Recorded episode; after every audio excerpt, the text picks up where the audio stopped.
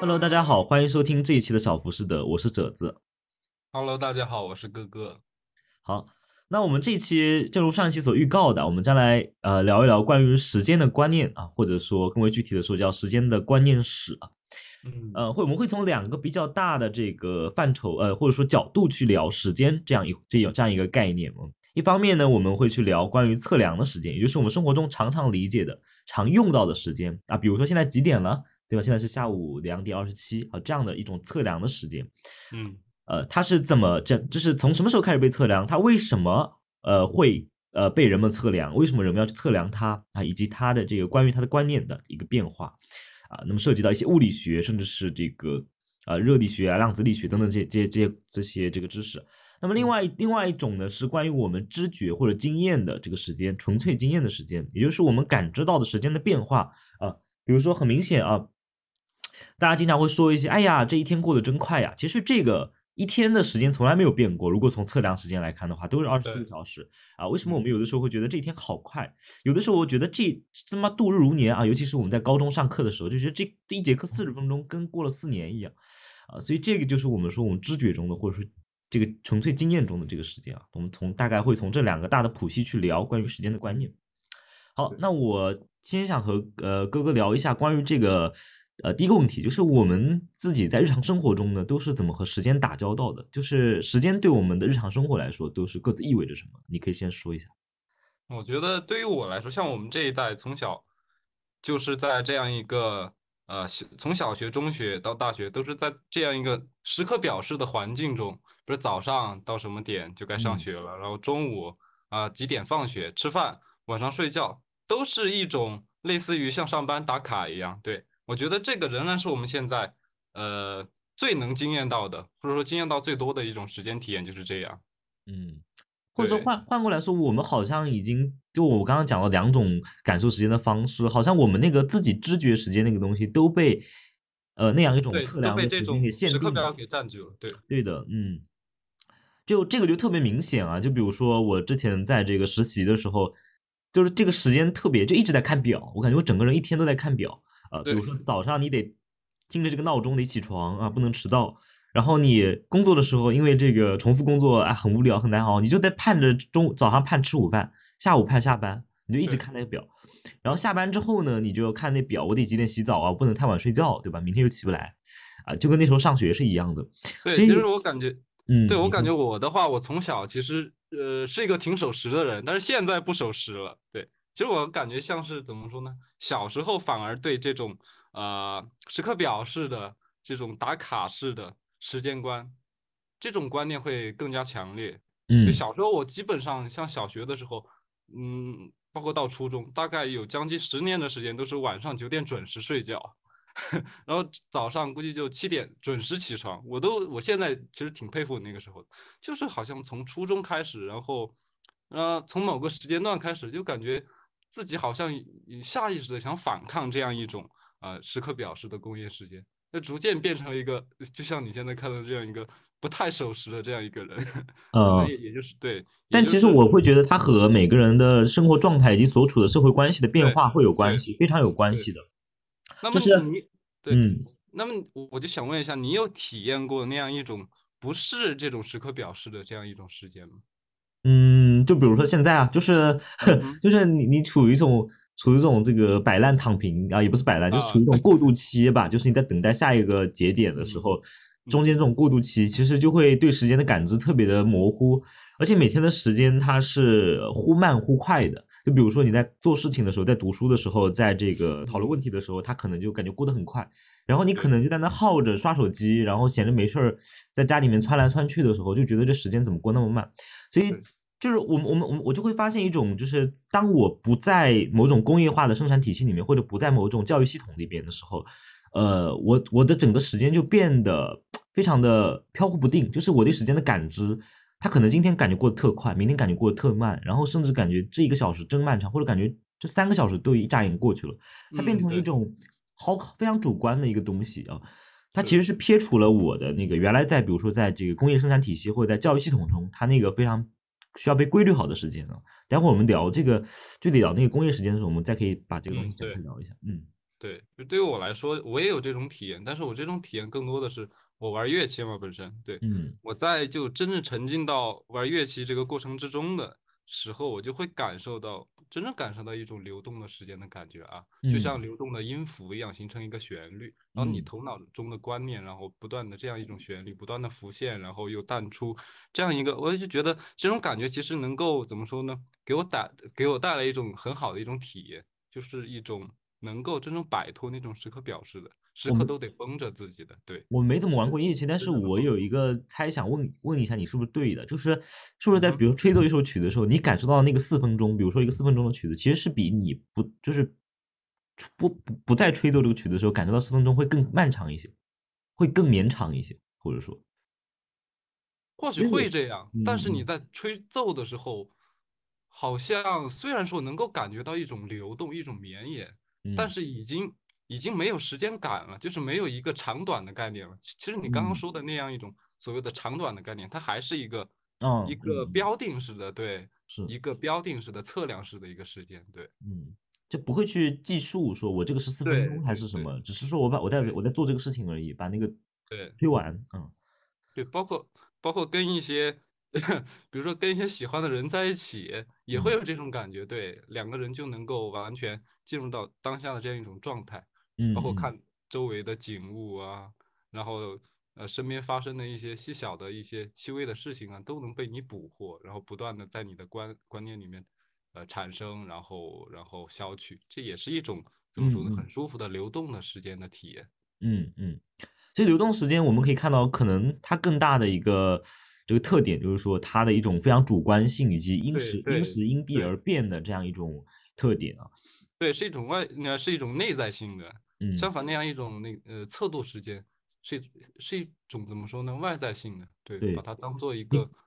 我们是为了研究一个外在的一个什么东西，我们必须要规定这样一种时间的测度体系，我们才能去研究。或者是为了一个功利的作用，比如说提高生产力啊、最大化工作时间啊等等这。你刚刚提到一个特别有意思，就是关于到和人在一起之之间感受到的时间。我们我们可能从小，我不知道你有没有这样的体验，我是真的有这样的体验，就是你和不同人在一起，感受到时间的长，这个流逝的快慢是真的，非常，不一样的。对，不一样。你你比如说，你去听一个那种什么假大空的那个讲座，你你那个两小时就被那时候大学本科被逼着去听，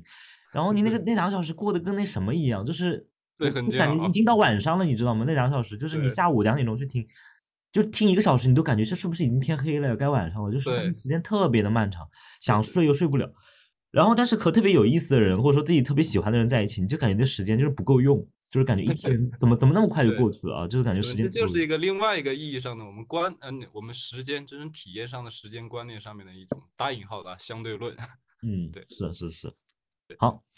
呃，那我们第二个话题想跟哥哥你聊一下关于这个，就是这我们中国啊传统的一些这个观念里边，或者所谓的中国哲学里边，他们对于这个时间的看法啊，那么我们甚至可以结合中国人的一些日常一些用词啊，一些行一些生活习惯啊等等，就我们是可以结合这个来聊一聊所谓中国人的时间观到底是什么。对你可以先说一说。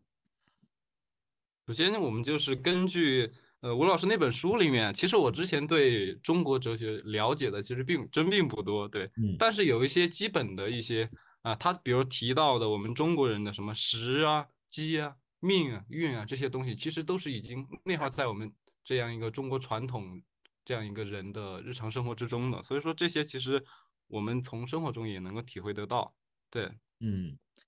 就呃，那么对你你先说，嗯，你你刚刚讲到这个时机命运啊，实际上它有一个很大的特点，就是中国人看时间的时候，永远不是孤立的看时间，就是我们、嗯我们总是要把时间和我们的环境和我们要做的事情啊联系到一起。比如说时机这个事儿，就是说中国有个非常古话叫什么“天时地利人和”，对吧？你应该听说过这个话。其实就是它其实描述就是我们要在一个恰当的时机去做一件事儿才能做成。呃，那么这个东西，这个时间就和你要做的这件事儿，或者说你要利用的这个环境本身，就是结合的非常紧密啊。对，呃，那么我我就嗯嗯哼。啊，我我觉得他好像，对 你先说，对，它嗯好像就是与具体事物的关系，呃，给绑定在一起了，没有脱离开。对，比如说春天播种啊，然后秋天嗯收获呀，就嗯他就觉得这个是是到了这个点，这是这个春天或者秋天这个时刻，它的嗯应有之意已经蕴含在这样一个时间的概概念里面了。对，嗯。会有这样一会有这样一种感觉。呃，那么其实我们其实你刚刚说这个春耕秋种这些东西啊，实际上，呃，大家不知道有没有了解过我们所谓的我们现在的纪年纪时法，比如说年月日啊，为什么它叫它叫年月日，或者尤其是月和日，很明显嘛，就是指太阳和这个月亮。所以呢，太所以确实啊，大家这个东西确实是字如其名啊，它本质上它遵循的为什么那那么久是叫一个月啊，二十四小时叫一个日一一日啊，这个东西是确确实实就是，比如说日就是跟太阳的这个和地球之间的这个运动关系啊，对呃周期运动关系有关系。那么月呢是按照月亮和地球的哦，是按照月亮和地球的运动关系，就是月亮的阴晴圆缺啊，我们都知道它是被遮挡的月。相月相的周期性变化。对的，呃，所以呃，为什么就是我们会看到测测量，就比如说对年月日的这样的测量，实际上呢，呃，也是某种意义上是和我们的生产劳作啊这些都结合在一起的。为什么嗯我们一年甚至比如说一年要划分四季，对吧？那么实际上都是在找到一种自然的规律，在大自然中，在自然的运动和变化当中，找到一些周期性的不变的东西啊，比如嗯说它会重复的东西，比如说为什么每年春天鸟儿都会飞回来？为什么每年春天万物复苏啊？草会长起来，冬天都会凋零，哪些植物会凋零，哪些植物不会凋零？土壤会发生什么变化？所以大家都是在这样的变化和运动中找出一些规律啊，将它转换成一些周期性的数量计数，那么就有就有了我们的年月日四季。那么它更多的其实在早期这些技术呢，是服务于我们的这个农业生产啊嗯这样的一个行为。嗯嗯，是的，像你刚刚谈到运动和变化，一方面我们对那个时间的观念，我们中国人嘛，一方面也是，呃，一方面就是夜观天象，或者就是看天上的星星啊、星象、星宿啊，然后比如说月亮、月相啊，还还有另一方面就是对我们呃自身内在性的一个体悟、变化的体悟啊，嗯生命的流逝，什嗯么呃 呃人老珠黄啊，这种感觉，对，这是一个内在性的一个对时间的体验。它其实怎么说呢，也是一种变化。对嗯就是我们的时间观念可能就是从一种运动或变化而来的，只不过是一种外在或者内在的一个区别。嗯嗯。那么我们也可以在最早的一些中国的古书里面呢，看到这个关于时间的这个讨论啊，就是他大家认为时间是什么？那么在这个是我们运借用这个宙宇宙的宙这个字啊，常常被在这个各种古书里面来表示所谓的时间或者时空。那么在狮子啊里面，他讲到，呃，他指的就是这个宙，就指的是往古今来。那么这个嗯宙代表的时间观指的是过去、现在和未来的一个总和，就是在这个狮子看来，这个时间是一个实体，它代表了过去，集结了过去、未来，就是一个大全啊，一个一个时间代表的一个总体的实体。对一个那么在整体的时间。嗯，对，那么在管子中呢，这个皱纹不仅指时间，还指空间，它就像一个筐子一样装着万物。所以说，就是我们所谓的宇宙，就是我们现在理解的宇宙，可能更偏向于管子，就是整个时空啊。那么庄子呢，庄子也提到这个纣，他讲的这个咒呢是有广言无始末啊，无开头无结尾啊，嗯，就是无头无尾的这么一种，也非常符合我们对于道家思想的想象。对，那么在墨经里边呢，我们知道的墨子的墨经里面呢，这个时呢就更符合我们刚才聊到的，就是中国人现在比较世俗的对于时间的看法，嗯就是他讲天时，呃，以及讲四时啊，因为我们知道墨子呢，他是从事就是比较大众的一些哲学啊，就和劳作啊和劳动人民嗯他的一些观念非常分不开，所以呢，他的这个关于天时和四时定义呢，就紧密的和这个天象、气象和物候等等自然环境构成的情境联系在一起去讨论啊。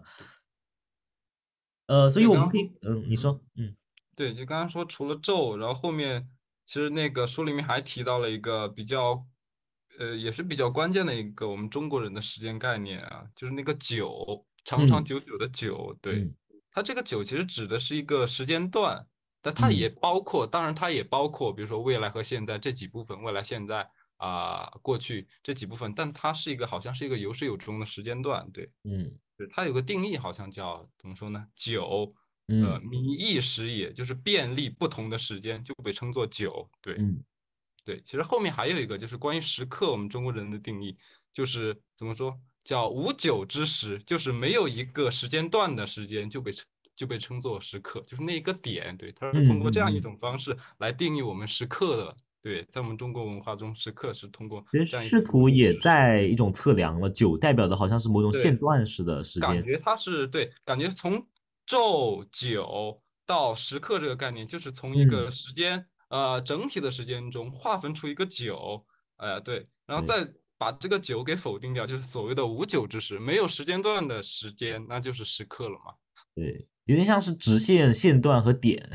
数学上的对对，有这个点像，对，有点像。但这其实也是我们一种空间化的理解。对对对，这是我们后来的想象了，对空间化，对。对。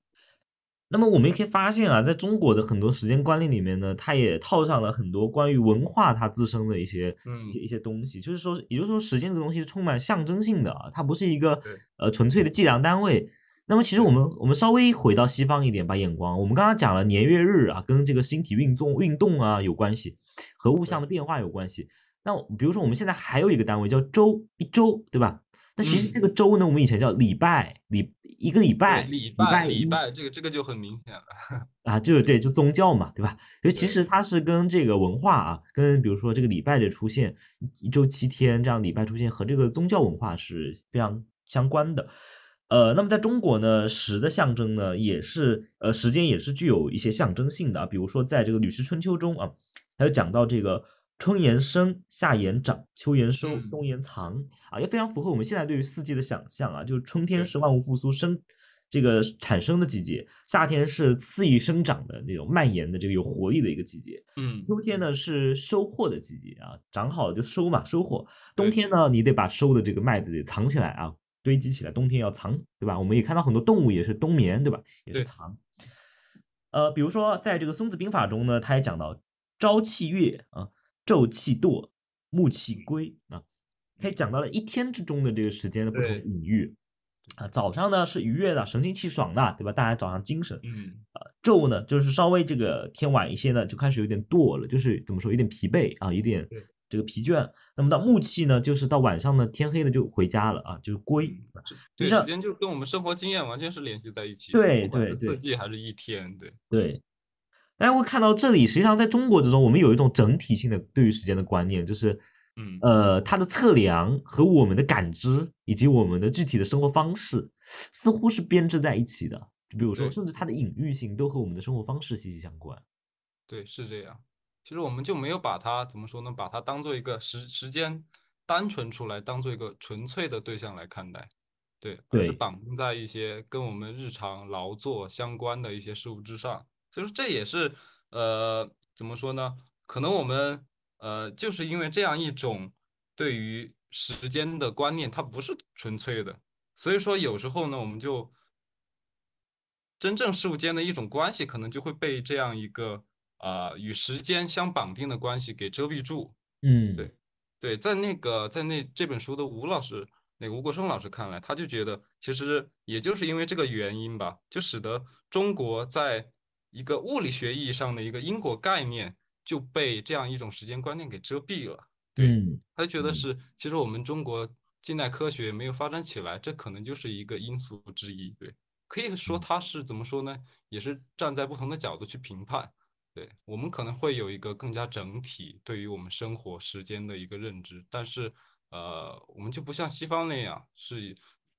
把它把时间这个东西给脱离出来，变成一个研究对象，或者说把那个运动也变成一个研究对象，都是类似于这样一种呃科学研究的这样一种范式，我们没有生成。对，这可能嗯是可以说是比较可惜的一点吧。嗯嗯。但同时，就中国的时间就非常实用嘛。我通过我生活的经验，非常经验主义式的，嗯，呃，我觉得这个呃什么时候应该干什么，什么时候适合干什么，这么一种东西是非常具身的经验式的。但是它可能对于你推动某种理论啊，推动某种对于这种抽象概念的把握啊，这个东西可能会有所欠缺。嗯呃，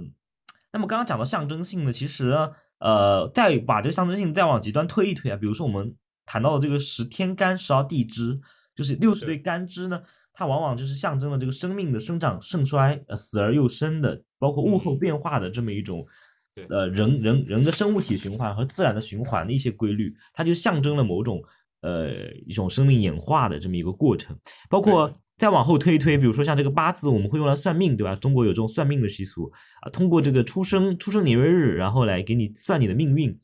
对，呃看八字，然后结婚什么的也也要看八字合不合，对对对都包含了一种象征在里面。对，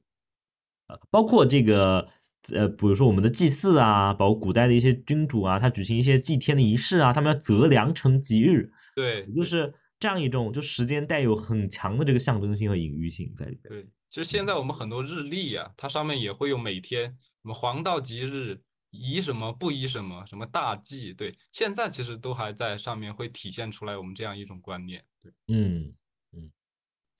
呃，那么我们刚才讲到的是中国古代的一些关于时间的这个概念和这，尤其是关于怎么去看待时间、计算时间。那么怎么体会时间呢？实际上，我们这个在这个儒家和道家中都可以看到一些观点，比如说在《论语》中写到。这个子在川上曰：“逝者如斯夫，不舍昼夜啊。”实际上已经开始意识到这个时间是流动的啊，时间是逝去的，时间是逐渐消逝的、消失的。呃，所以呢，儒家可能对于我们生命的终结呢，有一种回避的态度，因为他意识到时间在不断的消失啊，人人终有一死啊。但是，所以儒家有一个叫“不知生焉知死”这样一种对于死的一种回避的态将死。亡问题给悬置起来了，对不讨论。嗯，对，呃，也也其实来自于他们对时间的观念，就是感觉时间不断在减少，死好像是一种必然啊。当然是说可能就有点回避它。对。但是在呃，道家，其实他那个死好像就类似于一种回归，归于道这样一个过程。对，对反而在道家看来，可能所有事物都是这样一种啊循环轮回的，从道中你从道中来，回道中去嘛，对。对对对对，所以死亡可能被道家看作是一种，所以有有个词叫视死如归，大家可能一开始经常以为这个词是什么上战场，然后不要怕，那其实这个这个字儿就是字面意思，就是归。对，他这个死呢，死亡在道家看来就是一种回归啊，就回到你来的来处，也就是那个道啊，那个宇宙的。对，复归于道。对，其对实，在道家看来，他也有他的辩证思维，就是在这样道的一个不断的流变，整个宇宙就是在不断的变化，然后就是源于呃，可能两个相反的因素，比如说阴阳啊这样一种矛盾嗯，在这样一种矛盾之上啊，不断运动，不断变化。对，有个非常非常辩证法的这个道家的话，对就是反者动之道嘛，就是那个反题是运动的这个重要，这是最核心的那个东西啊，恰恰是要有阴阳或者是有对子出现，有那个相反反题或者差异出现，那个运动才能起来啊，这个道才能动起来。好，呃，那么我们接下来呢，来聊一聊这个西方的啊，关于这个测量时间的整个一个发展的历史啊。呃，我们刚刚讲中国的，我们现在聊一聊关于西方的这个测量时间的发展历史。那么从古希腊，我们从词源学上来看呢，就是古希腊开始啊，最早的希腊文呢，这个时间呢叫呃 chronos 啊 chronos。那么它实际上呃指的是这个在这个希腊的这个神谱中啊，它是代表的一个这个神啊，叫克罗诺斯啊，它是嗯大概它的意思呢，就中文大概翻译过来，大家可以理解成光明和混沌裂开之后的那个深渊。嗯，光它代表对，它代表了一个时间，但其实我们看到这里面有非常辩证法啊，都是光明混沌，然后这个阴阳二分的感觉，像太极图展开一个裂口，那个裂口本身就是时间啊。对，那么我们呃在这个神谱啊当中，这个大概讲一下这个神话故事啊，就是说，嗯呃，上古有一个混沌大神啊，就是这个 chaos 啊，就是英文的这个 chaos，呃，混乱，卡俄斯啊，中文可以叫。呃，那么他和这个女神大地女神啊盖亚啊生下了这个天神乌兰诺斯。那么乌兰诺斯呢，又跟盖亚啊这个非常典型的娶母的这个环节啊，生下了这个克洛诺斯啊。那生下了不只是克洛诺斯，生下了好多啊天神，这个各种天神。克洛诺斯其中年纪最小的一个。嗯那么，因为克洛诺斯他很这个憎恨他的父亲啊，所以呢，他就用母亲制造的这个大镰刀割下了父亲的菲勒斯啊。大家都知道菲勒斯是什么，我就不说了。那么，那么就是又是一个弑父的环节啊。对，然后呢，这个克洛诺斯就成为了新的王啊。那么这个王呢，就和这个瑞亚又是另外一个女神啊，生下了他们的子女。那么这个子女当中呢，就包括我们后来比较著名的这个万神之万神之王啊，就宙斯斯，包括这个女神赫拉。然后呢，但是这个克洛诺斯呢，有一个吃孩子的这个吃小孩儿啊，大家现在想想害怕可能就想到自己对父亲做对过那么对对，那么这个这个这个宙斯就是这克洛诺斯就是有点 PTSD 的，因为自己就是这么拿到的皇位，也害怕这个自己的孩子再复制一遍，自己要是被那个弑父了怎么办啊？所以呢，他就生一个孩子吃一个，生一个孩子吃一个啊，就怕重蹈覆辙。但这个时候呢，但是你前面有些孩子已经生出来，那没办法。那那宙斯就是联合他的这个呃，同样也是母亲啊，然后呢弑父。呃，那么弑父之后呢，呃，我们也可以讲再插穿插一个讲法，就是这个宙斯呢，就是也是割下他父亲的菲勒斯，然后将菲勒斯投入大海，然后大海中这个随着这个浪花起来的，就是我们所谓的这个美神维纳斯。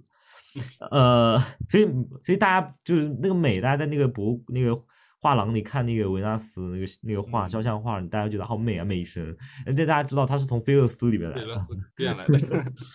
是美来自于恐惧，对，美来自于残忍的恐惧。对，在这个希腊神话这样一个过程中，其实我们也能呃也能够看出某种循环啊，对，一种历史的循环，其实也导致了他们一种循环的时间观，可能。对对对，我们一直在俄狄浦斯嘛，一直在重复一种一种一种周期，对吧？好像历史是没有进步的，只是不断的弑父弑父弑父，然后重复这样的周期。呃，对。那么，呃，我们回到这个希腊的思想啊，就是我们刚刚这个哥哥也讲到了，就是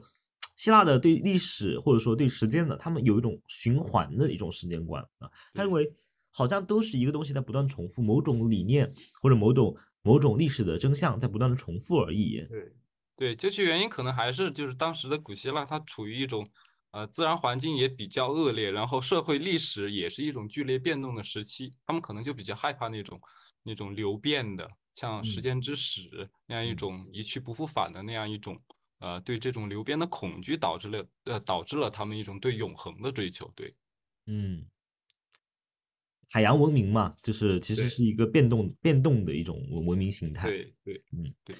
呃，那么我们在这个希腊哲学当中也能看出这些端倪啊，比如说这个泰勒斯啊，他说万物出自本源，最终又回到本源，这个循环嘛，对对吧？循环的，从哪来回哪去啊。那么循环它实际上背后的一个意念，这个逻根本逻辑是什么呢？就是一种关于变和不变的一种统一。那么最终呢是不变克服变，成为那个最终的普遍性。对对。那么我们可以在这个这个斯多葛呃斯多亚学派啊当中，也可以看到这种永恒轮回的观念啊，就是这种循环轮回的这么一个观念。呃，那么这样的一个东西到最后呢，就是会到柏拉图和赫拉克利特啊，他们有两个在哲学史中非常重要的概念，就是柏拉图讲到的这个理念啊。那么柏拉图认为现象世界是不断在变的，我们所能感知到的外在的世界是不断在变，但是理念世界，也就是柏拉图认为的真理世界，对，是永远不变的啊。那么现象世界只是对理念世界的一个拙劣的模仿，模仿，对，啊，那么。这个理念就代表了一种永恒和不变。那么现象世界只是在围绕这个理念在进行循环。那么在赫拉克利特看来呢，他也提出了哲学史上非常重要的概念，就是叫逻辑，也就是 logos。那么他说万事万物实际上都是按照这个 logos 的这个规律啊来变化的，所以还是一种循环啊，也是一种不变。虽然说对他虽然说不人不能两次踏进同一条河流，但是他就觉他认为啊这种变化是一种。永恒真呃永恒真理的排列组合，仍然背后是由一种永恒来操控的，由永恒控制的。对，嗯，我们在后面这个艾利亚学派这个著名的巴巴莫尼德呢，我们都知道他就是非常点的这个万物起源于只有对只有唯一的实体存在。那这个就他就是否定完全否定变化的实存，以及他的弟子后来芝诺提出了这个四个芝诺悖论来否认运动啊。否认运动，那么我们都后来都知道他的错误就在于他用运动轨迹代替了运动本身嘛。对。但是我们先不谈他的错误，就是说他们都是试图在否认运动这回事啊，强调不变的东西。对。那么到了亚里士多德呢，他又提出了第三个路径，就是我们刚刚讲到啊，这个时间是什么？呃，是这个为什么有循环时间观？第一个是柏拉图的理念，第二个是这个。呃，罗格斯啊，第二个是这个赫拉克利特的罗格斯啊，真理所谓的或者逻辑。那么第三个就是亚里士多德的数，他说时间就是运动的数字，运动的数。对，他的逻辑是什么呢？他的逻辑就是说，呃，运动呢，就首先，呃，先拿量来关联运动，就是说运动可以被划分成用量来计算，那么时间呢又可以用运动来计算啊，所以他就从量到运动到时间这样一个过程，所以。时间反过来也可以用量来计算，就是这样一个 a 推到 b 推到 c，然后 a 可以推到 c 的这样一个逻辑。用运动来来阐释时间啊？对对对。那最最终，因为他说运动可以用量来阐释，最终就是可以用量来阐释运动，用量来阐释时间喽。时间就变成数字。对，这里面其实也包含了一种对于时间的空间化啊。对对，包括包括柏拉图，其实柏拉柏拉图他就认为时间是天球的一种永恒运动嘛，其实嗯这样也是一种啊空间化的时间。对对，其实就这样一种观念一直就留存到我们现在，在我们的呃不管是日常观念里面也好，还是在那个现代科学物理学的观念里面也好，它都类似于一种空间性的存在。嗯，它奠定了一种测量时间的一个热射论的基础嘛，就是空间是可被测量的，那时间就可以通过测量空间来完成，甚至它还避免了一个麻烦，就是它不用去论证一个时间本体的存在，对嗯，对。省去了一个麻烦，它直接就是我把时间关联到空间，我就要测量空间里的量，我就能测量时间，它省去了时间到底是什么是预设了时间的存在。对我先不管你时间是什么，对，就默认有一个时间在那儿，然后通过运动啊来表征时间。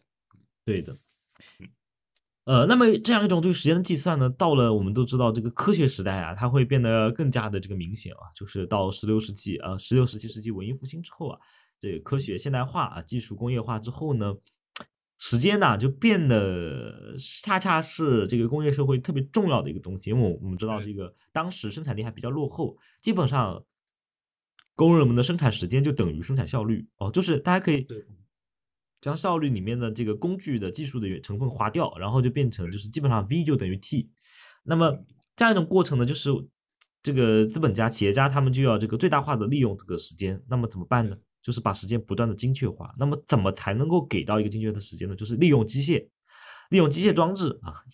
呃，对，比如说就是钟表时，钟什么擒纵器啊，各种钟表都产生了。对，那个时候钟表就不断的细划分的时间嘛，甚至划分到小时，划分到秒，对，对就更能精细的把控一个工人的一个工作量，或者说他从什么时间工作，什么时间吃饭，卡的死死的。对，这个时候我们会发现，时间完全成为了一个外在于我们自身的东西。我们讲中国人的，我们之前讲中国人的时候，时间好像是内在于我们的，我们是判断，我自己判断这个时间该干嘛，什么时候是时机，然后时间好像跟我们内在的这个感受啊、内在的判断都有关系。但是到了这个西方的工业社会呢，这个时间是好像变成了完全外在的，就是我们要服从时间的安排啊、时间反过来控制我们了，对，对，而不是我们的一种观念。嗯，对的，因此呢，我们也可以理解，就是生活节奏呢因此加速。对，呃，包括这个，我们给大家说一下，这个一五五零年呢发明了这个风筝，就是我们钟钟表上时针、分针、秒针嘛。一五五零年发明了风筝，一嗯七零零年发明了秒针。那么其实，在这样的争的所谓的这个风筝、秒针不断细化的过程当中呢，也是意味着这个整个对于时间的感知在不断的加速的。对。呃，那么刚刚哥哥也提到，就是这个时间是完全服务于一种工业化的大生产的啊，对，所以某种某种可能，我们想说啊，就是我想提出一个观点，就是时间呢，其实其实也是一种被发明出来或者说被生产出来的东西，创造、生产，嗯对，它要服务于某些特定时期的一个生产关系，服务于一个某些特定时期的社会关系啊、文化等等等等啊嗯。包括这个关于基督教，他们也有一套自己的时间，他们要服务于他们的这个对这个文化对，。是这样。包括像我们中国古代为什么就划分四时，就是因为对我们当时的农耕社会嘛，对，基于当时的呃生产的效率和当时的生产的一些呃方法，才划嗯分出来这样一种一一种四时。对，嗯。然后基督教呢，他可能就会或什么礼拜天啊，什么工作也不是工作日啊，周末，然后然后哪天休息啊，也是嗯。根据他的教义嘛，根据圣经规嗯。定的人们的生活方式，呃，来从而通过时间来规范人们的行为的。嗯。那么刚刚既然讲到基督教，就是其实基督教那个时间观就是非常服务于他们这个宗教的这个文化的，就对。比如说这个圣经的这个旧约啊，就讲了这个创世纪，那就就是说从这个这个有我们所谓的这个世纪是怎么来，从无中来的，这是一种像嗯开天辟地的，从没有中来的，那么就代表着就是说上帝是这个创世者啊，这一切都是上帝的安排。那么，嗯，我发现新约呢，它讲基督教这个东西呢，就是会呃从，因为我们从旧约中这个上帝的选民只是犹太人，那么到新约呢，它把它普遍化了，上帝选民是这个是是只要信仰你就可以得救所有人。对，人类，嗯，呃，那么他就设立了一个神话，就是说，呃，到一定的时刻，这个基督耶稣啊会降临人世啊，就是说，那是某种意义上这个它是一种历史的终点，也就是说，基督会降临人世，对这个罪恶进行审判啊，对嗯这个善良进行救赎啊，一部分人会上天堂。那么设定一个基督这样的拯救作为一个历史的终点呢，就可以倒推回我们当下的这个，比如说基督教徒他的时间啊，就是说，呃，一切都好像有了目的啊，就是说，因为我们向着拯救，对，赋予了一种意义，拯救的意义。对，我们现在该怎么活，就是都根据那个最后我们设定的一个末日来看。对，它其实有一点点我们到最后要聊的这个海德格尔的这个死之先行的这个观念啊，就是我们先知道了终点是死亡，那么反过来我们怎么理解时间啊？对，这样一种时间的流动的观念，可能也就来源于死之先行，对，对，未来先行，对嗯，未来是先在于的。嗯对的。刚刚对哥哥哥讲到这个时间流动，其实奥古斯丁他就已经提出嘛，就时间之流是在人的心中，但是他又把这个东西额外说了一层，就是说这个心中呢，这个心就代表了上帝的意志，对就是你感受到的时间，实际上上帝感受到的时间，嗯，上帝设定的时间等等等等啊。对对，就他其实把时间内在，呃，内在化，其实也是为了解决上帝创世跟时间之间的关系嘛。对，就嗯之前有有两个问题，就是说上帝是否是在时间中创世的，然后上帝嗯为什么要创造时间？对，嗯如果把时间内在化的话，其实时间这个这样一个东西，其实对于上帝来来说就没有意义了，因为上帝他是创造了人，对，嗯，然后时间是内在于人的，对，这样就很巧妙的、很巧妙的缝起来了上帝和时间的问题。缝起来了，这对。对，好，接下来我们来讨论一下这个到近代科学啊，真正的这个近代科学，就是物理时间啊。呃，就是物理时间，对，嗯物理时间它的来源其实也是怎么说呢？来源于古希腊的那样一种科学精神，对，嗯是其实源远流长的，就从刚才我们所讲到的古希腊的时间观，一直到后来牛顿啊，各种物理学家，就是到现代科学，这就一直是柏拉图，然后赫拉克利特、亚里士多德的某种复兴啊，比对是的如说 理念啊、逻辑啊、数啊、数学啊、量化等等这些东西的复兴。对，其实它就是将完全的将古希腊那样一一种测度时间数学化了，强调一种量，对，嗯对于这样一种量化，其实就是我们我们中国啊传统时间观里面所缺少的纯粹的时嗯间的量嗯化这样一个过程。对嗯，我们都是依据自己的经验、经验性的东西来判断这个时间啊。他们就是说，他要把时间外在化、抽象出来，变成一种可以设定的参量，可以去研究、计算的、思考的一个对对象。其实近代物理一开始它就是一种一种运动，关于运动的科学。它这个运动，嗯，包含几也包含几个层面，一一种就是我们所说的那样一种物质的机械运动，然后另一方面它其实也包含了一种呃生物意义上的，也就是生命的流逝啊，这也算作呃在他看来也算作一种运动，对。嗯那最嗯开始的话，其实对近代物理来说，时间是一种描述运动的参量，对，嗯它是一个基本参量。然后比如说那个伽利略，然后嗯他就怎么说呢？他就完全将时间给数学化了、几何化了，就呃，就现在我们学中学物理或者高中物理所知道的 s 路程 v t，它们三者之间的关系，其实嗯其实就是一种几何化的关系，对。嗯包括后面笛卡尔，对，在他构造呃构造了直角坐标系之后，就更能去描述一种位移和时间的关系了，就通过嗯函数去描述了。对，这样又时间的空间性更明确了。对，是的，嗯，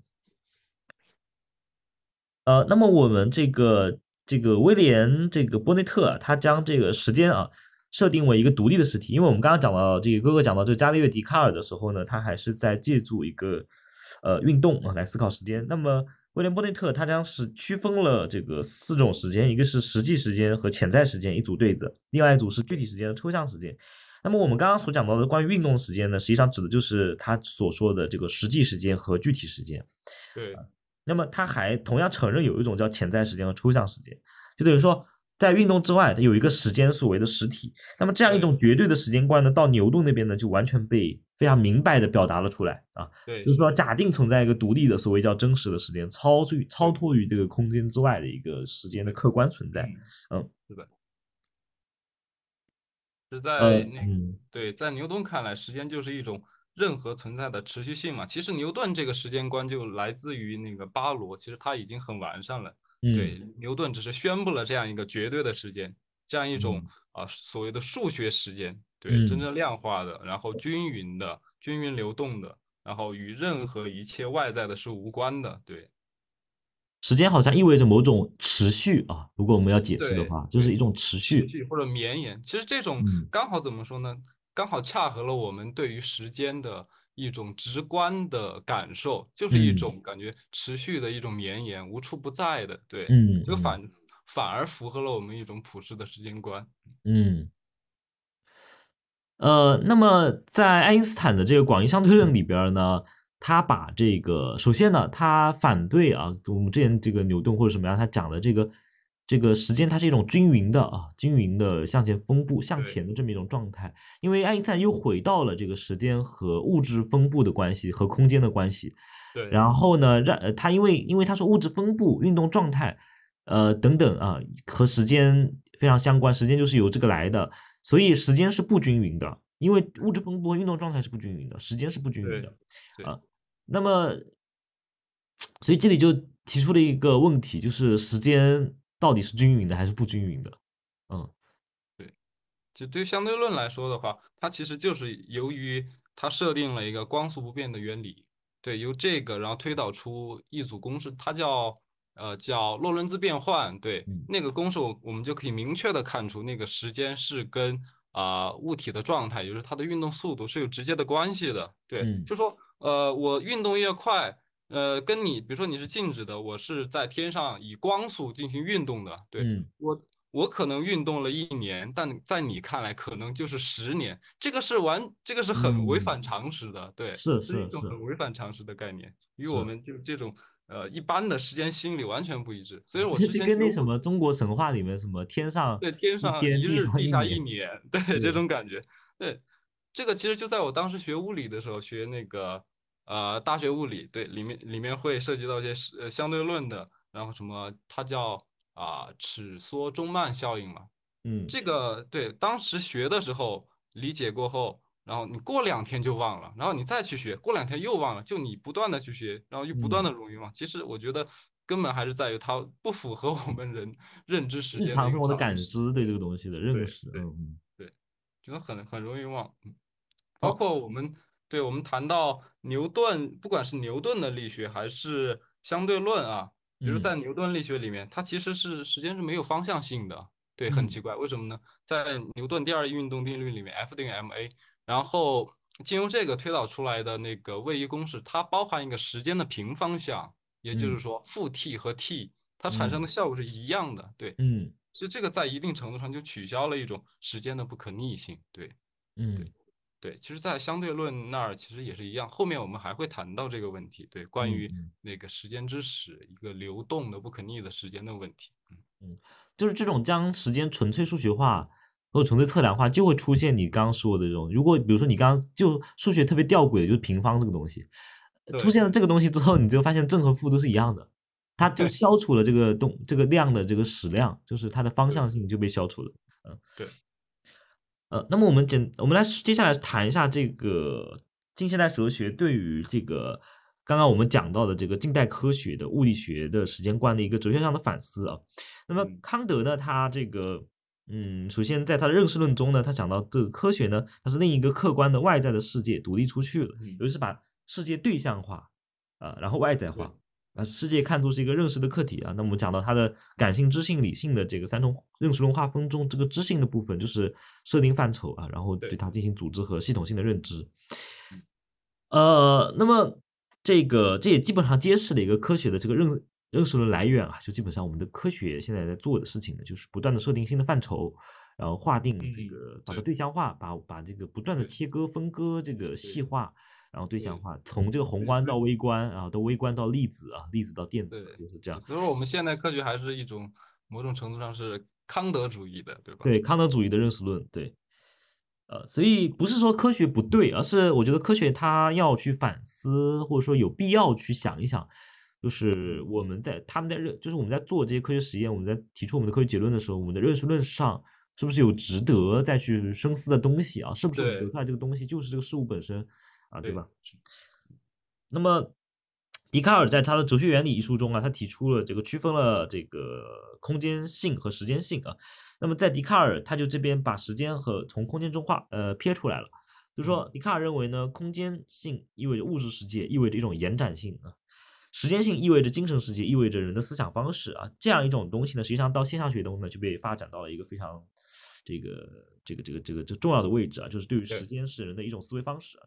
这呃，那么霍布斯是认为呢，这个时间是运动的一组影像，是运动的影像。这东西大家可以在这有点像电影啊，这个感觉对，德勒兹运动的影那个运动影像，基本上对，基本上就是那本书就是在讲这个。那么洛克呢，基本上就是一个牛顿时间观，认为存在一个绝对的时间啊，独立的绝对嗯的时间啊。那贝克莱呢，我们知道这也是经典的经验论者，但是他从那种纯粹经验论呢，呃，有点开始走向观念论了，就是说这个时间呢是人心中感知的时间啊，所以一嗯切时间的尺度呢，其实是贝克莱认为是在人心之中。呃，那么莱布尼茨啊，我们知道莱布尼茨又是这个数学家，对吧？那么他所以呢，他的这个我们也能猜到啊，他的这种一种一种时间观呢，也一定又会回到这个运动啊，就是说他认为这个时空啊本身都是物体及其运动关系的秩序啊，不存在一个时间的独立实体。对，它是其实是一种关系论，不是牛顿意义上的那样一种呃绝对存在的一个绝对时间，绝对的数学化的时间。对呃，那么 我们刚再回到康德，康德实际上呢，他也有一种绝对时间啊，就是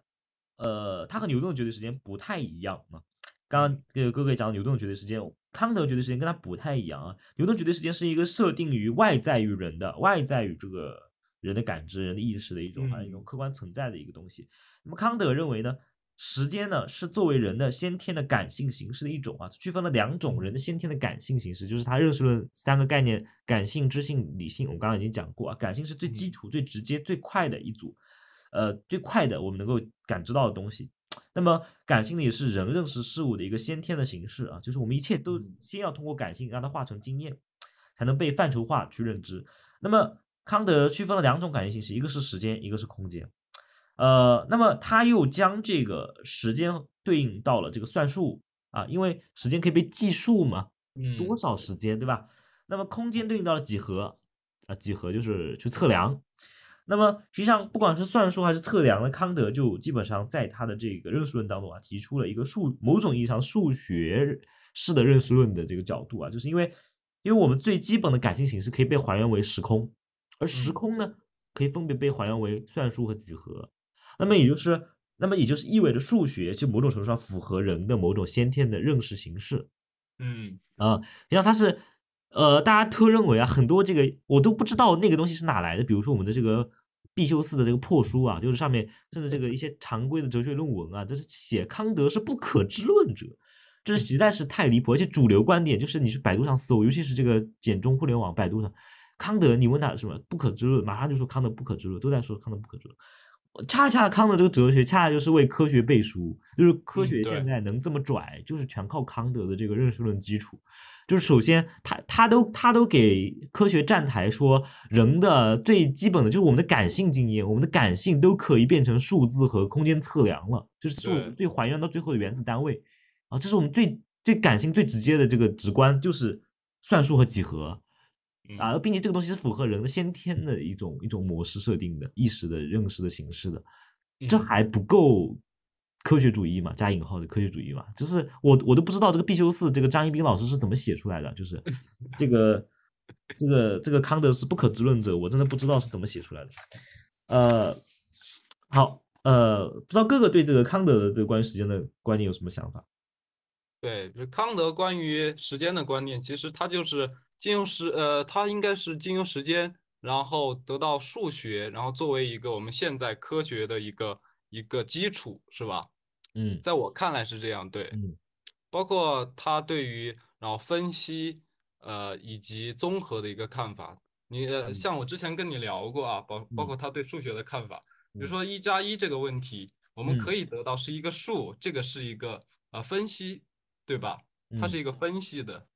但是为什么一加一就等于二呢？对，这是一个综合的过程。对，这嗯个其实这个过程是何以使得它是鲜艳的？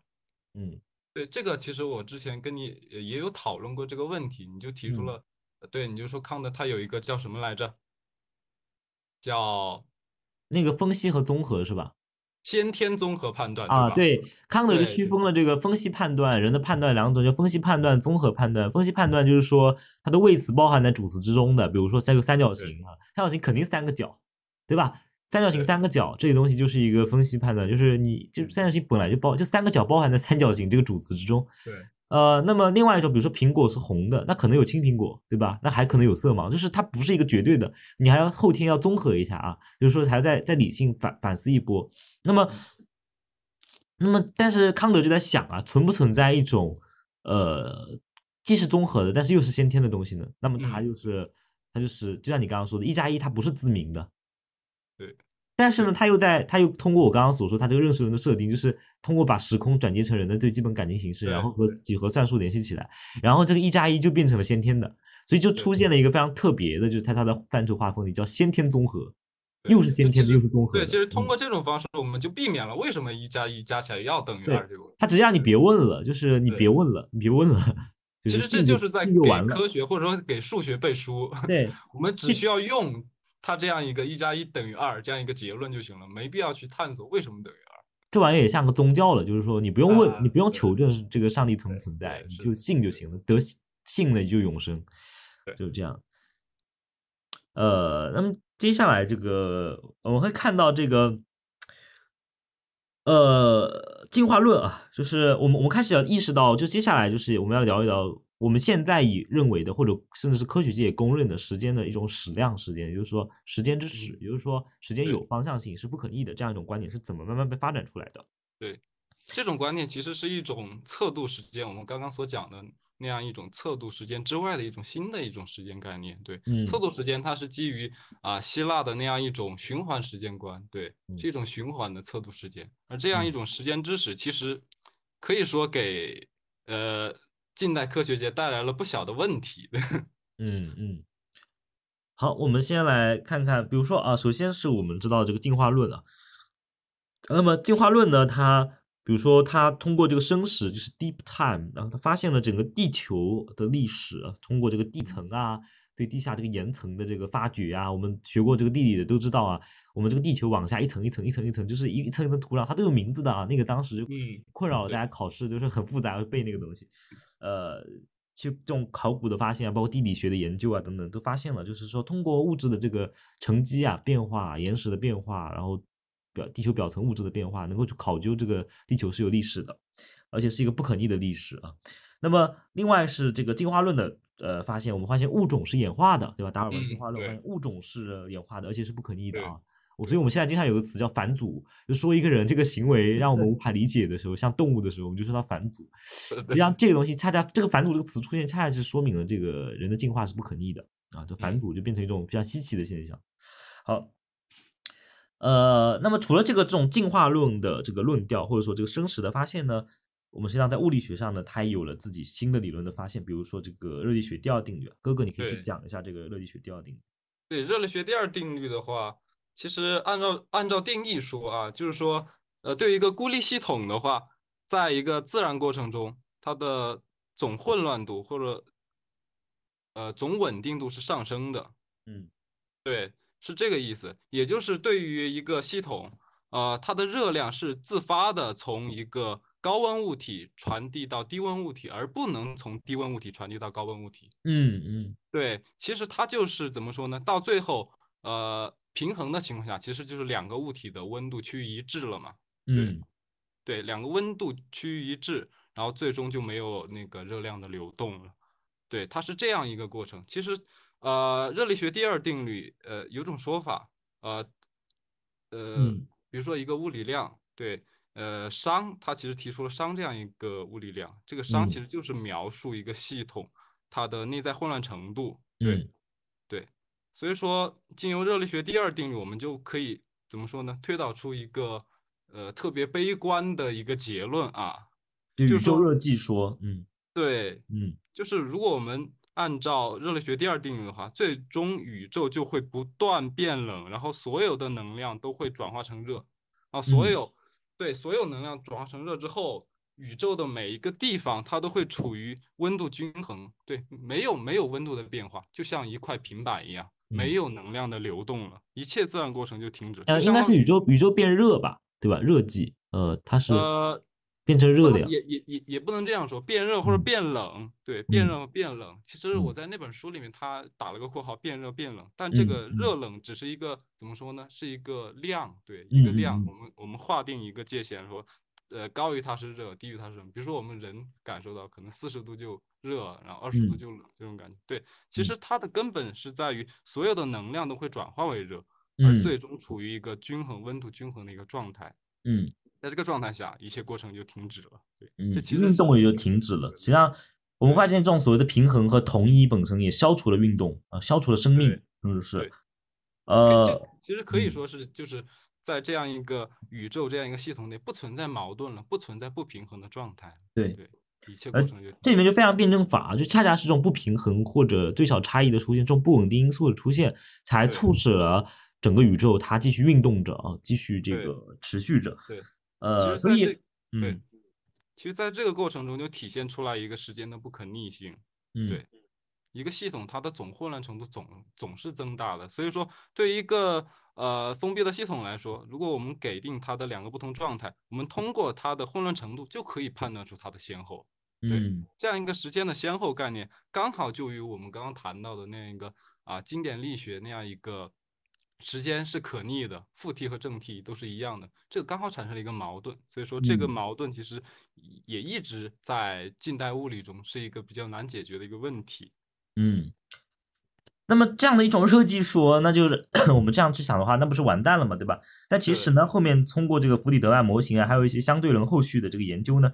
它也提出了一种新的这个说法，就是叫宇宙膨胀说啊。对，就是说，宇宙它是在处于一个不断膨胀的过程中，星体呃比如说离地球的距离是越来越远的一个过程中，它实际上是通过这种宇宙在不断的膨胀这么一种东西，就是又在证明宇宙它不会达到这种平衡，而是对，通过这种在对逐渐的膨胀，那么它总会出现某些地方的温度不同。对对，有这个对就导致了一种啊，并不会像热机说呃所体现的那样啊，一切都变得啊温度完全一样，然后一切过程都停止了。对，对，我们在这里面也可以看到那种辩证法的逻辑，就是膨胀或者说不稳定因素的引入，才是整个宇宙生生不息的一个动力啊。对，呃，那么其实到后面呢，就是我们当我们在这里，比如说宇宙在膨胀，我们可以通过这种膨胀来意识到我时间的不可逆，因为就像人们现在讲全球气候变暖，通过这种越来越变暖，我们都知道这个时间它是滚滚向前，不容后退的，就是好像说有的那种悲观论者，人类正在迈向灭亡啊之类的，我们明显可以看到这个时间基本上开始大家也要开始认同这个时间是不可逆的，嗯一个是像一个箭箭一样射出去，开弓没有回头箭的这么一个状况。对，但是呢，有些科学家，有些尤其是牛顿力学的支持者呢，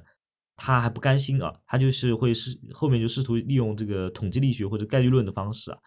呃，然后宏观的不可逆，好吧，我承认，但是我们通过这个统计力学概率论的方去测度，去测这个微观粒子啊，但是我的微观它总是可逆的吧，它总是一种回归状态吧，总是一种不断循环吧，啊，他就是试图在做这么一件事儿，对，沃尔兹曼就是一直在缝合，嗯，将那个宏观的不可逆与微观的可逆缝合起来。对他用了，对他就是其实就是啊、研究得到了一个波尔兹曼方程嘛，那个方嗯。程其实就是描述的热力学第二定律的一个不可逆的一个过程。嗯，它是对，它是随时它那个有一个变量是 h，它是嗯随时间减少的。那其实你把它啊改变一个符号，它其实就是代表上随时间增大。对，但是嗯它这里面它其实引入了一个前提，一个假定。对，它嗯引入了一个分子混沌的假定，就是说分子在碰撞之前是不相干，在碰撞后才相干。其实它就已经假定了一个碰撞的前后不对嗯称性，也就是不不可逆性。嗯对，其实它是人为引入了一个不可逆性，从而嗯使得一个微观的可逆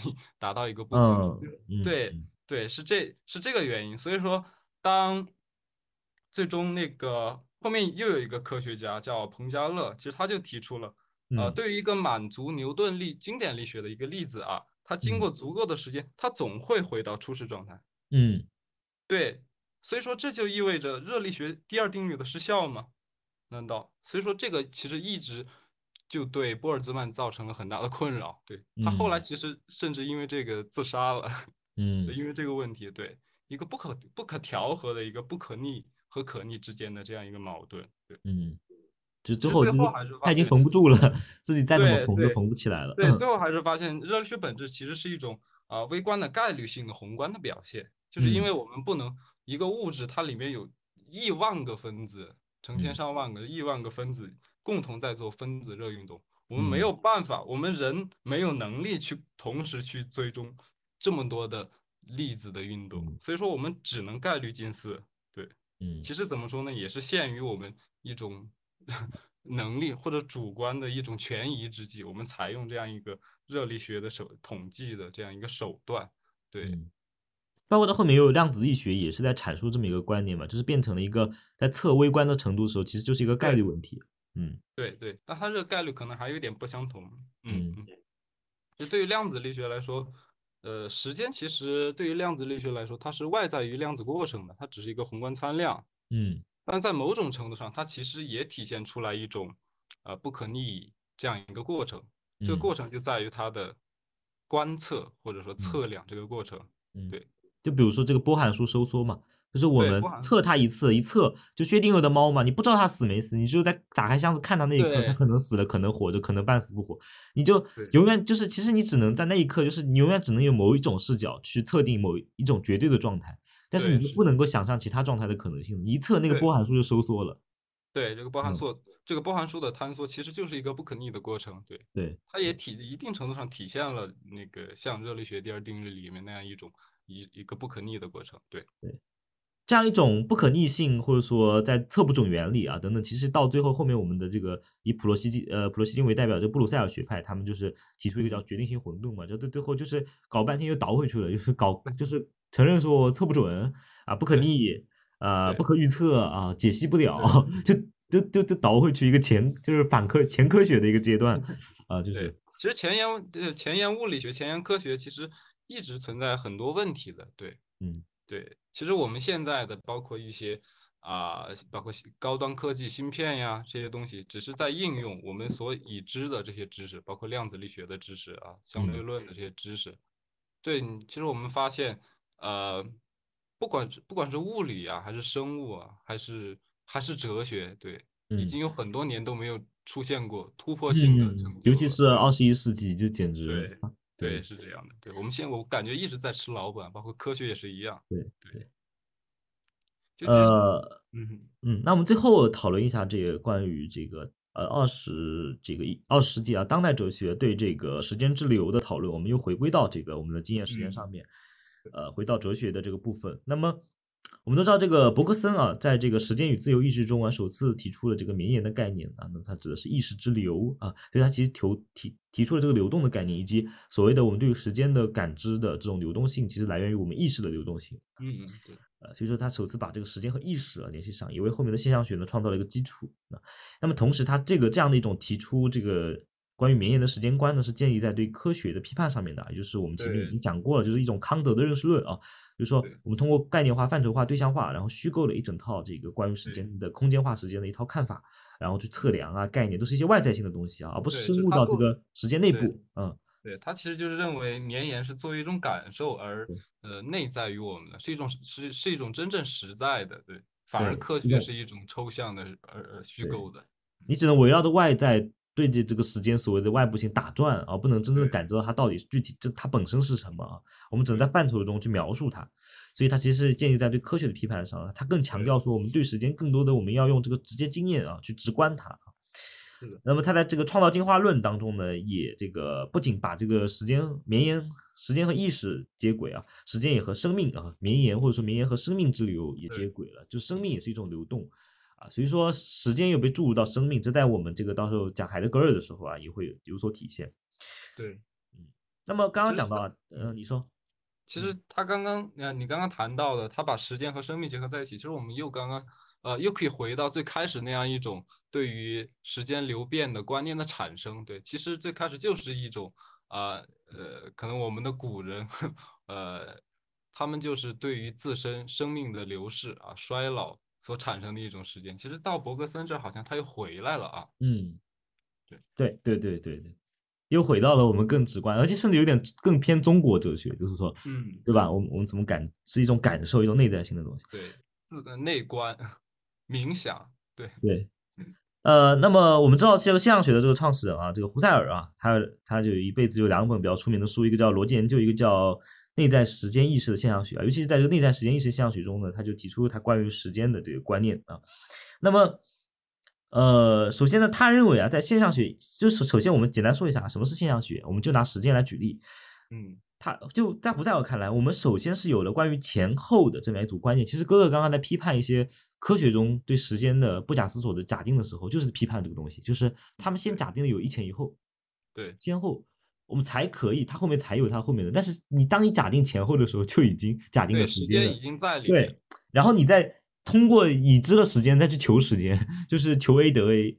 呃，这样的一个过程。所以说，胡塞尔就指出了，就是更为尖锐的指出了这点啊，就是我们不可能没有前后的观念才就去测量，我们一定是先有了所谓的前后的观念，我们才会去测量。对。而这样一种前后的观念呢，就是现象学要去研究的，就是说。先验观念在意识原初结构中的根据，就是为什么我们会有关于前后的观念啊，也就是时间意识如何是可能的。那么在胡塞尔看来呢，这个时间意识的可能性呢，不是说我们对时间的感知就是非常简单的啊，过去就是回忆，现在就是感受，未来就是畅想，不是的啊。胡塞尔认为，我们现在的感受呢，就是过去的持留，也就是我们看电影啊，我们讲这个人的视觉暂留。视觉暂留原理大家都知道吧？就是电影之所以可能，因为电影其实是一帧一帧的图片啊，不存在真正连续运动的影像。连续的对，只有一帧帧图片，只不过它放的快，放的够，一秒二十四帧，一秒二十四张，一秒二十五张啊。我给大家科普一下，电影我们一般来说胶片电影或者说都是一秒二十四张，那么。电视机，我们的电视机一般来说是一秒二十五张啊。那么现在，比如说我们用这个 iPhone 手机啊，我们拍摄的时候它会有三十 FPS 啊，三十甚至是六十，我们可以调到六十，现在最高一秒可以六十张啊，就基本上你的眼睛看不出。越高其实就越流畅是吧？对，越流畅，基本上看不出任何的卡顿和停留啊。六十帧基本上你的人眼就是发觉不出来了，三十就已经发觉不出了，人眼基本上就是二十四、二十五的，人眼是二十四还是二十五忘了，反正就是这样的，不是二十四就是二十五啊。那电影是二十四，电视是二十五啊。我们现在手机，大家打开自己 iPhone 手机，可以调到三十或者六十，真的是啊。所以这个那个胡塞尔就说啊，这个知觉啊，或者说人的这个对时间的感受，对当下的感受，实际上就是过去的持留，以及未来的预存啊，以及当下的远处印象。当下的一种远处印象和过去影这个这个时间印象的持留和将来印象的预存，呢共同构成了一个当下性，构成了一个时间的场。嗯，那么，所以在胡塞尔或者是在早期现象学看来呢，这个时间所谓的现在，其实包含了过去、未来和现在，就是说过去、未来和现在是同处于一个时刻的，都是在，它就不再分割了，对，但你知觉的一个瞬间，它同时包含了过去、未来和现在。其实我们之前的一些哲学家，包括科学家对呃时间的讨论，就在于他们把时间空间化之后进行切割，切割出现在啊、未来、过去，然后再进行讨论。这个过程可能就会导致一些结论的谬误。嗯，对，呃，恰恰也对他们就没有想过有没有可能过去还停留在现在。对，所以说我们这样持留这个问题，对吧？对。好，那我们最后聊这个大家都知道的这个哲学家就是海德格尔啊。那么很多人认为哲学也就在海德格尔就结束了，某种意义上的关于存在的哲学啊。那么。海德格尔首先啊，他的这个存在与时间呢，他就其实已经阐明了。这是我们光看这个书的标题啊，我们你其实看完他的书也会知道，他其实想讲这个存在呢，就是一种借时间性展开的一种东西。嗯，对啊，存在必须借助时间性才能够自为展自自行展开啊。那么，呃，海德格尔区分了三种时间啊，也就是所谓的过去、呃将来和现在啊，他用三个词来描述啊。过去呢，他用的叫现身啊，出现的现，身体的身啊。也就是他所讲的，我们人被抛到了这个世界上来，我们在这个世界上现身。那么我们往往会面对两种情绪，一个是怕，一个是畏啊。那么这个怕呢，怕的是这个比较世俗的一些这个这个东西啊。畏呢是畏的是终极之物，就是那个死亡。对，嗯，对。我们由于对死亡的畏呢，所以我们就会有当下啊，就是沉沦啊。他用的词叫沉沦，所以就我们就会在当下，比如说呃，沉沦到别人的一些共在啊，一些。共同体的幻象啊，这些东西当中啊，比如说我们沉沦啊，沉沦成为一种共在，然后去逃避那个真正的这个死之必然性啊，或者说死亡意识伴随着的无法消除的死亡意识。嗯，而海德格海德格尔对未来的这个用的词叫领悟啊，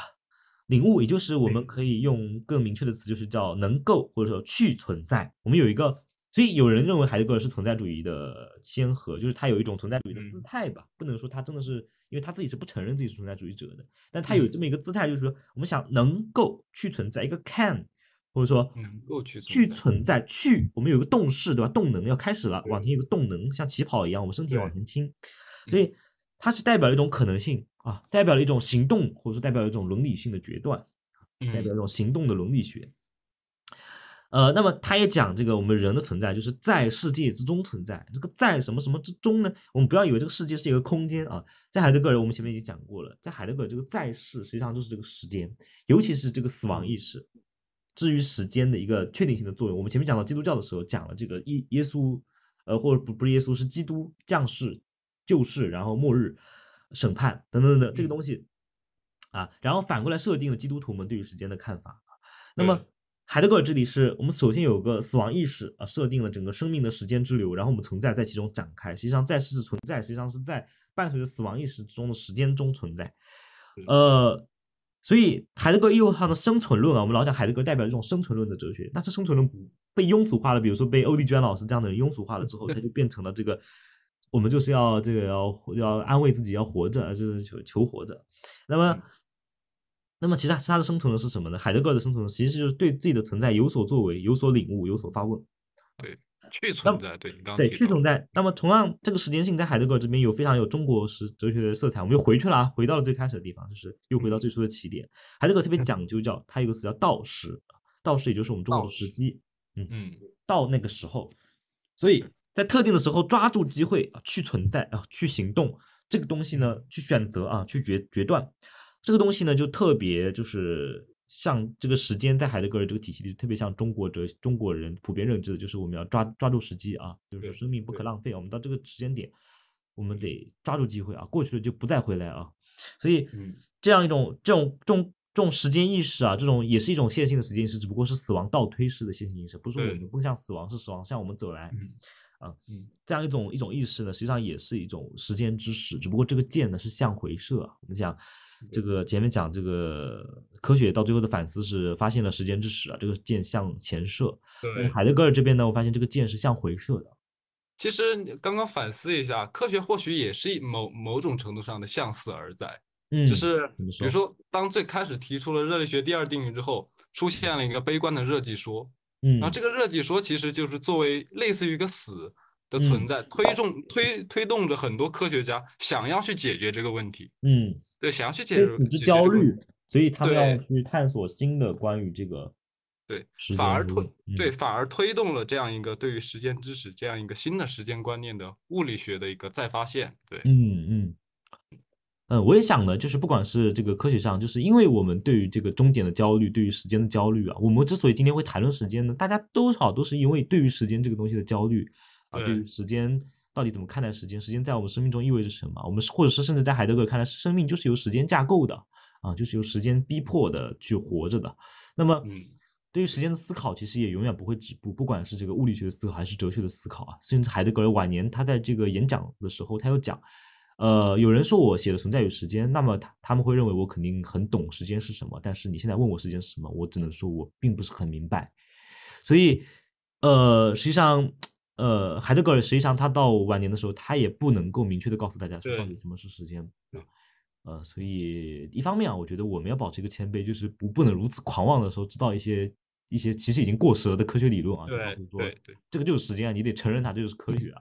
呃，那这个就是你这个就是你自己缺乏对这个科学所谓你口中科学的认知。另一方面呢，我们同时至时间之于我们生命的这种必然性啊，甚至在康德那边是我们的先天认识范式，在海德格尔是我们存在之本真，等等等等啊，在科学家那边是整个宇宙之可能啊。那么这么重要的一个东西啊，也值得我们自己再去阅读和更多的思考，甚至有机会要去做相应的研究啊。所以呃，那么这期节目其实也想达到的目的，就是让大家能够对这个时间啊有更深入的思考和追问啊。那我们嗯这期节目就差不多到这里。我们下期节目呢，会和哥哥，就是哥哥会做我们一个常驻嘉宾啊。我们下期节目会去聊这个空间啊，今天我们聊的时间。那么下期节目的嗯空间呢，不会停留在这个，不太会去太多聊这个科学的空间啊。我们其实今天已经聊了很多了，运动啊、测量啊这些公式啊，聊了很多了。我们，下期会聊其实我们，对于时间的讨论更多的是某某种程度上是经由空间进行依赖空间的，不得不依赖空间去讨对，论。其实今天我们已经把物理的空间或者科学意义上的空间给讨论了。对对对，所以我们下期会去讨论这个列菲伏尔提出的这个空间啊、原理论啊、他嗯们马克思主义的空间理论啊，也就是空间的社会化啊，社会空间啊怎么回事儿啊？至于生产关系中的空间是怎么回事儿，它和呃这个象征呃象征权象征形式和权利啊和隐喻呃和再生产啊和这个在线又有什么关系啊？我们这个下期节目会去聊。好，嗯，那我们这期节目就到这里，嗯，下期节目再见，拜拜。拜拜。